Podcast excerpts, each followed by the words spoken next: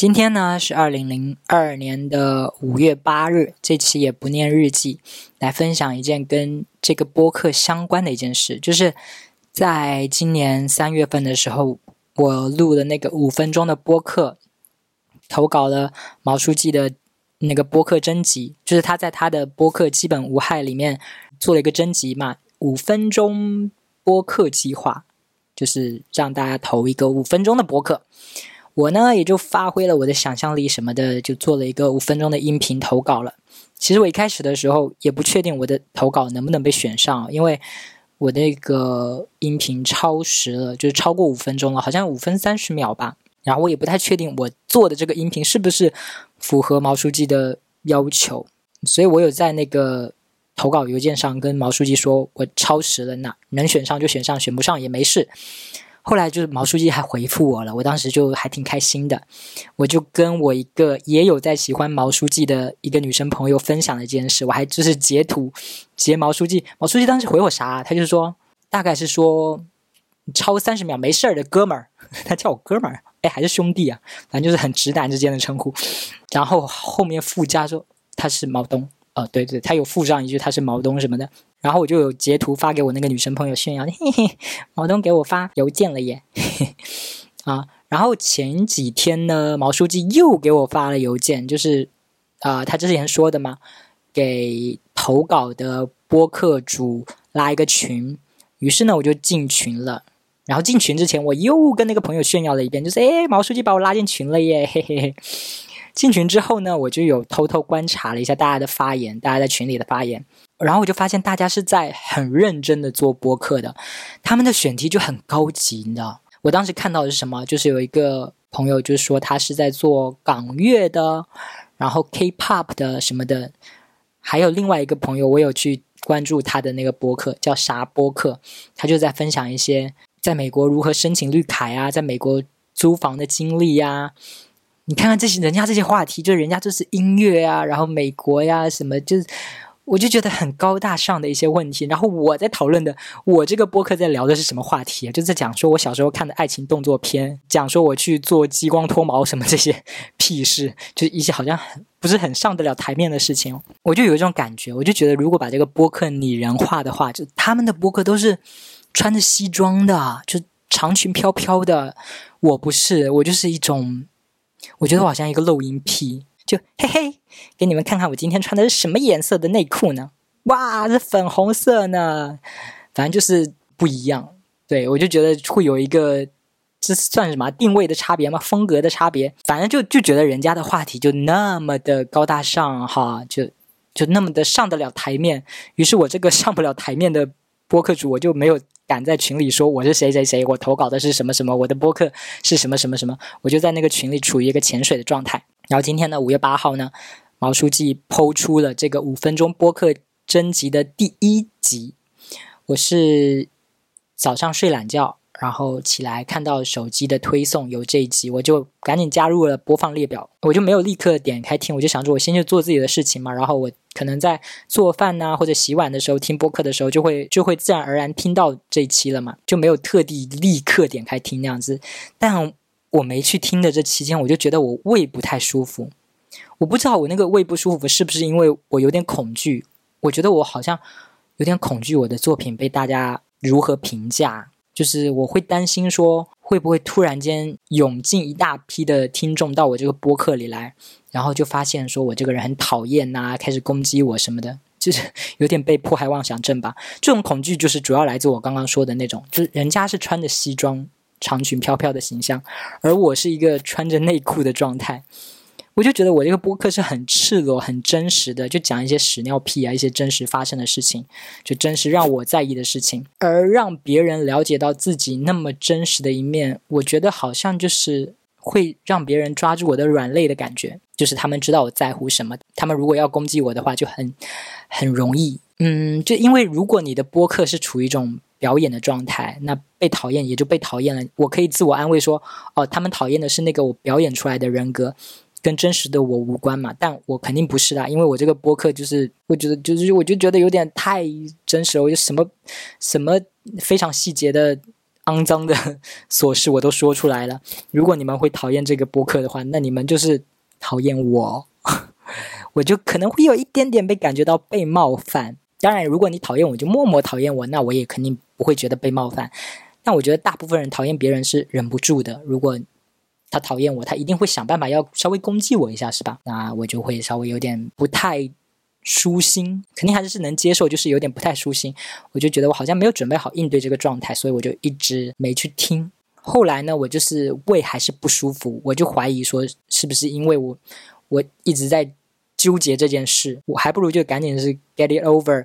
也许就是我听完了，我的胃也就舒服了。于是呢，在下午大概五六点的时候，我就坐在我的餐桌前，我就双手抱着脚听我这期播客。听到我的段落的时候，我好尴尬，就因为呃，我投稿的时候是三月份，现在是五月份嘛，其实两个月时间，我印象有点模糊了。我在听，我就觉得呃，自己的声音怎么那样那么做作，头皮发麻，就尴尬到我就是自己一个人在家，我还要把我的头埋进双脚里面，就是听完我的那个。五分钟，然后我也能明白那几位老师说的，说我演绎的不好嘛，我完全接受，因为我自己也觉得是啊，蛮尬的，对吧？在我的段落结束之后呢，各位老师就开始评价了。他们一开始觉得我是女生，我的声音有那么像女生吗？不过我也不是第一次被误会成是女生了，因为我以前在一个美食公众号做编辑，我们需要去探店，就我们的工作需要去探店。探店之前呢，我就需要打电话预约餐厅。然后每次打电话预约餐厅的时候，那个客服就会问：“哎，您好，请问贵姓啊？”我说：“我姓杨。”他就说：“好的，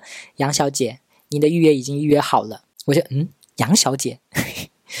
而且我当时同时期我在那个公众号工作的时候，还有一个同事是个 T，蛮韩红的，你们懂。他的情况就跟我完全反过来。他每次就是打电话过去预约的时候，对方就说：“好的，叉先生，好的。”所以就是嗯，我不是第一次。我的声音被误认成女生，但我还是稍微有点意外，就是感觉好像毛书记他们就是郝宇老师啊，还有那个彩玲啊，好像他们好几个都觉得我是女生，就觉得啊，我的声音有那么娘吗？然后呢，是关于这个投稿故事的真实性，彩玲就说我这段日记听起来就不像是真实的，像是虚构的嘛。呃，确实啊，就是我在那五分钟里面念的那个日记，是我有。认真整理过的文字，因为我就是把它当做一个故事来写嘛，所以那个文字不是我真实写在日记里的用词。但如果有听我之前播客的朋友就会知道，故事不是编的，确实是有这么一个帅哥朋友，在我高中时期突然间不理我，我也不知道他为什么不理我。这个问题也确实困扰了我很久。还有那五分钟里面提到的那个礼物，那个用纸折的圣诞老公公的头，这个礼物也是真实存在的。不过这个礼物不是我送给他，其实是他送给我的。如果有听我之前播客的朋友，也会听到这段。我之前有念到过关于这个礼物的日记，我记得就是圣诞节左右嘛，他用我的小本本撕下来一张纸。折了一个圣诞老人的头，以及一个圣诞袜给我，但我其实就觉得他应该是打算折这个给他女朋友吧，就是圣诞节的时候送给他女朋友，只是在我这里撕两张纸练手，然后练手完了就送给我这样子。不过就算是练手又怎么样呢？我这么卑微，他送我的礼物我还是很宝贝啊。就这个圣诞老人的头，那个。圣诞袜，我还是夹在我的日记本里，就一直保存到现在。哇，十年过去了，是吧？还有就是郝宇老师说，他就觉得我的描述很奇怪嘛，他就觉得我一个男生为什么会描述另外一个朋友叫帅哥朋友？因为在那个五分钟的播客里面，我没有表明我的性取向嘛。但是之前有听我播客的朋友，哎，我觉得这句话重复了好多遍呢。对，但是之前有听我播客的朋友就会知道，就是。这个帅哥是让我发现我喜欢男生的男生，就是在他之前我没有觉得我是 gay，我以为我是直男，但是在他不理我之后，我就一直在想说他为什么不理我，然后在这个过程中，我发现我好像喜欢上他了，然后我才慢慢的往那个方向发展探索，变成现在这个大母林，是吧？嗯，还有东东锵老师的评论，他就是说。如果有一个真实的播客是这样分享自己以前的日记的话，就很精彩。那么我要说，是真的，我是真的有在录这么一个播客的，就是一个非虚构的，是在念我小时候的日记的。嗯，我当时那个投稿里面会加那些虚构的，其实就是想要让那个投稿变得更有意思嘛。因为我觉得如果就是念五分钟的日记也太无聊了吧，就觉得嗯肯定会选不上什么之类的。但我听了我前面的那几个投稿，我发现我好像想多了，最后发现嗯大家投的好像蛮无聊的呀。就我前面的那几个，哎，我这样说话是太得罪人了。嗯，这话是可以说的吗？反正就是我平时的播客是没有加这个虚构的部分啦，然后大部分时间是在分享我之前的日记，加上一些我现在当下的感受，也有像那个东东强老师说的，念到某个日记里的当事人，就在跟那个当事人联系，怎么什么的。我之前有一篇日记嘛，就是念到我初中的一个女生朋友说她暗恋某个男生什么什么的，然后我在日记里本里就不知道那个男生是谁，我就真的去问那个。女生朋友说：“那个男生是谁？哎，还是我日记里有记的那个男生是谁啊？哎，反正就是大概这么一件事啊。就是我在日记本里，呃，有那么一个初中女生说她暗恋谁，我就念到日记的时候，我又跑去跟那个女生讨论这件事，是有发生过这样的事情啊。这个播客大部分是分享我当时的日记，呃，当然就不全是分享日记，中间偶尔还是会插播一下我现在发生的一些状况，就是生活。”中的一些趣事，我觉得有意思的是，我就会录成播客，然后发出来。比如这个投稿被毛书记选中啦，被大家听到了，就蛮有意思的。于是我就录了这么一段。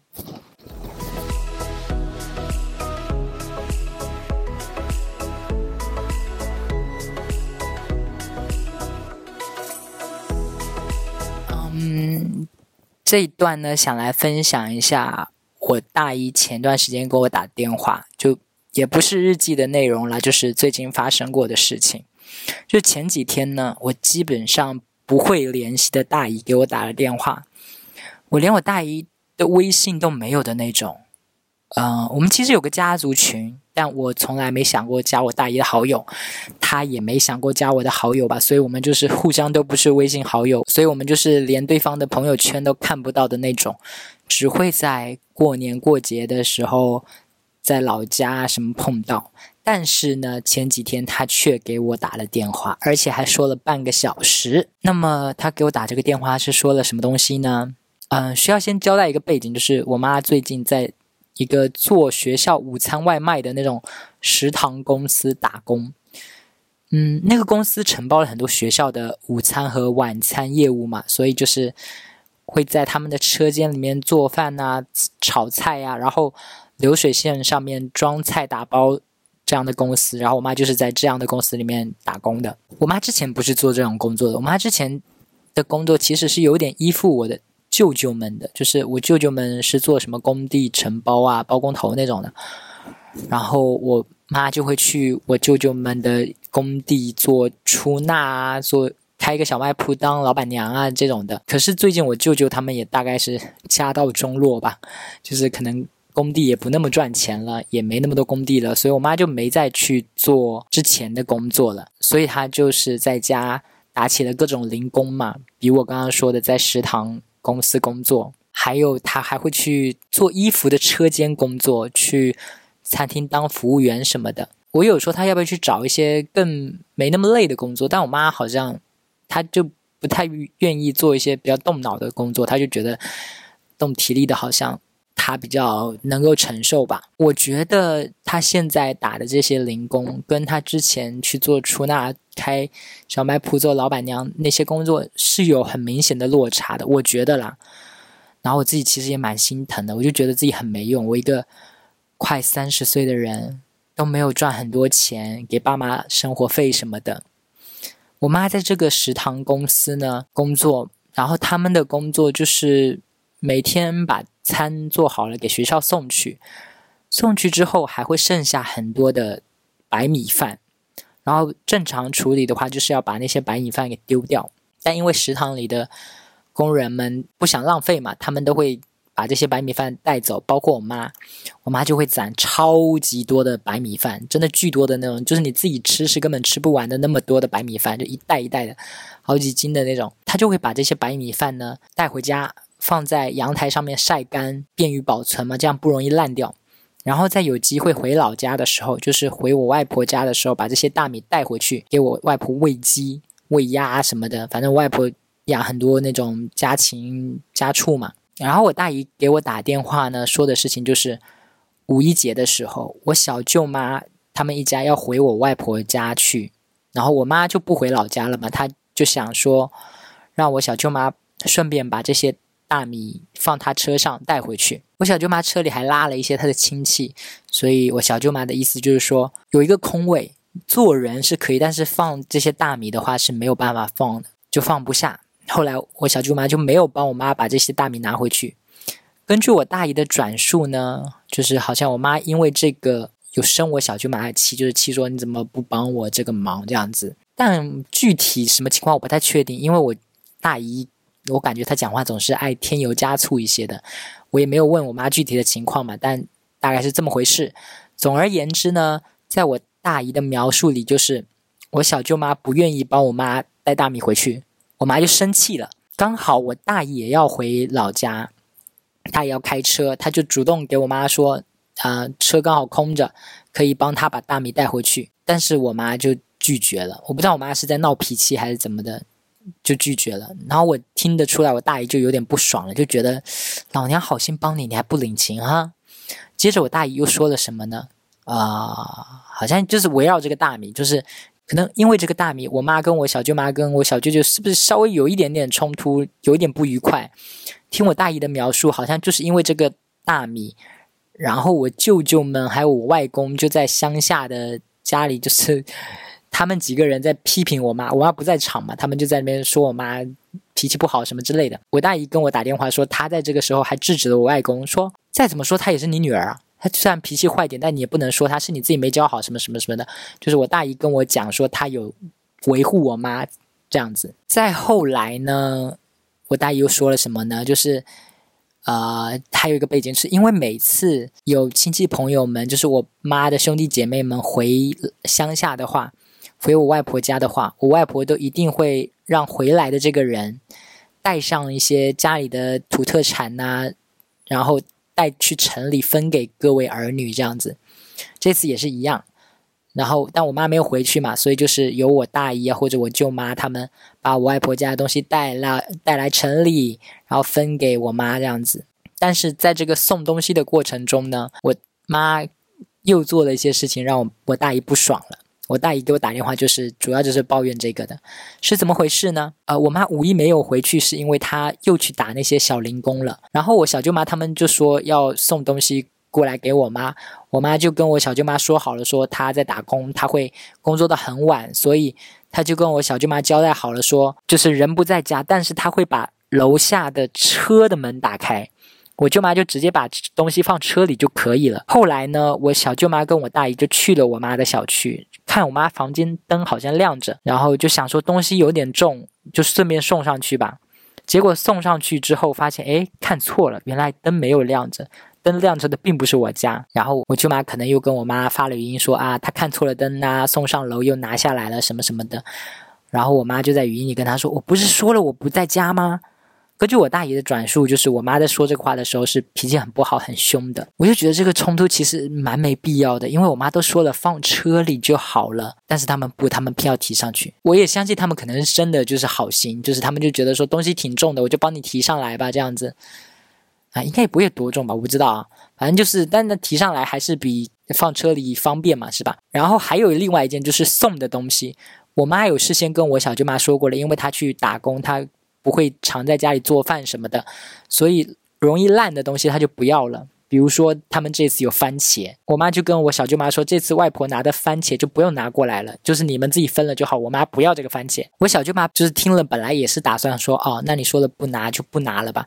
结果大姨就非要觉得说，那多送一些番茄又没关系了，就给她送啊。就我大姨的意思好像讲的好像是我小舅妈想要自己独吞那些番茄，然后。不给我妈这样子，番茄值几个钱，我也不知道大姨怎么想。反正就我妈跟我小舅妈说不要番茄，我大姨就非让我小舅妈把番茄放进去，拿着这个番茄呢又拿给了我妈，我妈就打开一看，就说我都说了我不要番茄了，你怎么又给送过来了？我妈也是打语音给我小舅妈嘛。这个时候我小舅妈跟我大姨还在同一辆车里，他们在回家的路上吧大概，所以我妈跟我小舅妈的语音我大姨也能听到。我大姨听了，她就觉得很不爽，她就觉得我好心都给你番茄，你还不领情。然后我大姨。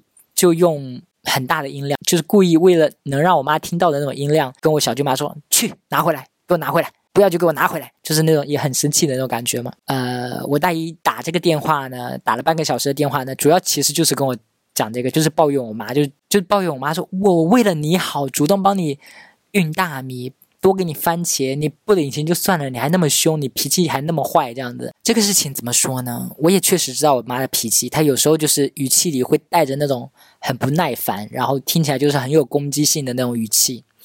但我也觉得我大姨就是故意踩狮子尾巴，有没有？就我妈都说的东西放车里就好了，不用上上去。然后不要番茄，就这么明确的了。可是他们还是要把东西提上去，还是要把番茄放进去。我觉得这就是完全我们平时生活里最常见的那种套路，就是为你好的套路，有没有？我这可是为你好啊，硬要为对方做些什么事，然后完全不管对方想不想要。我就觉得这一件事也不好啊。就希望大家在做类似的事情的时候，也都可以自己稍微想想，就是你在做一件觉得说我为你好的事情的时候，你稍微想想，他真的需要这个吗？他需要这个，我给他，那我这是为他好。他不需要这个，我硬要给他，这不是为他好，这就是自我感动而已。我觉得我大姨就是自我感动失败了，然后恼羞成怒给我打电话抱怨我妈。我大姨打电话给我抱怨我妈，这一点也很妙，有没有？就是小时候是小朋友跟家长告状，现在是家长跟小朋友告状了耶。虽然我好像也不是小朋友。三十多岁了还好意思说自己是小朋友，嘿有点太不要脸。然后我大爷还说了什么来着？他说完这些，他就说要让我劝劝我妈，让她脾气不要这么坏了。她脾气这么坏，难怪会被我爸打，难怪就是现在家里人都不喜欢她了，她只能去打这些小工，这就是我妈的报应。我我我大姨的措辞，她真的说到报应，说到这么严重的字眼呢？他就是说，就是我妈这样脾气不好，这样不行，她迟早会在社会上被人教训，那迟迟早会怎样怎样怎样。我不知道别人被这样说自己的妈妈会不会生气，我倒是还好，我没有觉得很生气，但我就是不想按我大姨说的那样做，就是去劝我妈改脾气什么的，因为我觉得我妈的脾气其实是针对某些人的，就是她对我的话，她是没有这样坏脾气的，她对她的同事的话，她也是没有这样的坏脾气的，就是对某些家人。比如说我大姨跟我爸，我觉得我妈就超不耐烦的。我觉得这是跟人和人之间的相处模式有关的。就比如我在跟我朋友一起相处的时候，我就是一个饥渴的大母灵，就天天在那边讲什么帅哥啊，想要帅哥什么这种的。然后在我家人面前，我就是一个乖小孩，就说啊，我一个人很好啊，我不想要结婚啊，什么这种，就是就是你会。面对不同的人，你你同样一个人面对不同的人，会开启不同的模式。我觉得我妈就是对我大姨开启了很有攻击性的模式，但对于其他人其实还好。然后我就跟我大姨说：“你就不要那么在意我妈了，你就照顾你自己的情绪，不要因为这些事情生气。”你如果觉得跟我妈相处不来，你就尽量避开我妈，就不要往来，不要让自己不开心。我就跟我大姨说了这么一段话，我觉得我也是很真诚的，我就真诚的觉得说，如果你们相处的不开心，就不要相处。可是我大姨就会觉得说，哪有那么简单就不相处？哎，万一外婆又让他拿什么东西分给我妈的话怎么办？我说，如果外婆要这样做的话，那就让外婆跟我妈先说好，如果没沟通好的话，就不要送。我觉得这就很简单的事，我觉得没有那么。难不相处啊，就根本没有难那么难嘛，就你就不要碰面嘛，那什么的。刚刚我说的我妈什么大米啊，然后我小舅妈这些事都是我大姨跟我说的，就是她在电话里跟我抱怨，我没有去问我妈，我妈也没有主动跟我说这些事，然后说发生什么什么，我都不知道，就是完全听的我大姨的一面之之，我就完全听的是我大姨的一面之词这样子。因为我妈就是都是习惯把不好的事情憋在心里，她一般都不会跟我讲的，然后我也觉得没必要问吧。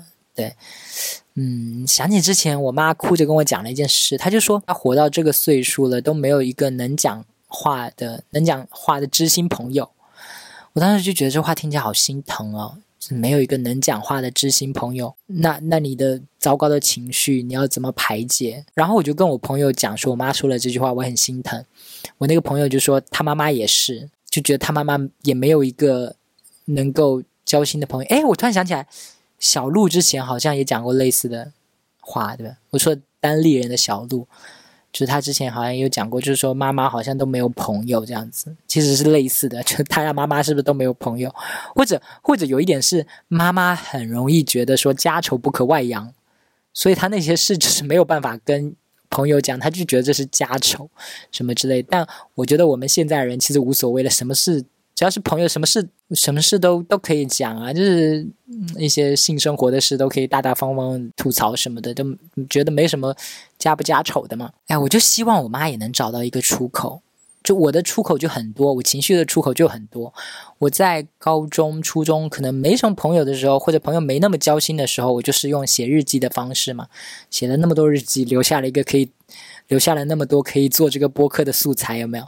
然后现在有了比较交心的朋友，我就是什么事都可以跟他们讲嘛，那什么屁事都可以讲。有些我觉得很长的，比如说像这样的很长的、很琐碎的事情，不方便就是。打扰他们的，我就会在这个播客里面讲。我就觉得我可以一股脑的把我想说的话、想吐的槽、想表达的一些东西，全部都丢进这个播客里来，就是我有一个出口。但我妈怎么办？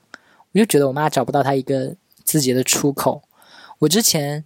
她在那样哭着的时候，说自己没有朋友啊什么的。我有跟他说，如果你有什么想聊的，都可以跟我说。我可能没有解决的办法，但我至少可以听嘛。我有跟他说，你都可以跟我说。但我妈，嗯，后来也没有跟我抱怨过什么。他他会找我聊，就是问我说，哎，钱够不够花啊，什么什么的。还有一件让我觉得特别别扭的事情是，前几天的时候，我妈在那个食堂公司里工作的时候，她在拖地。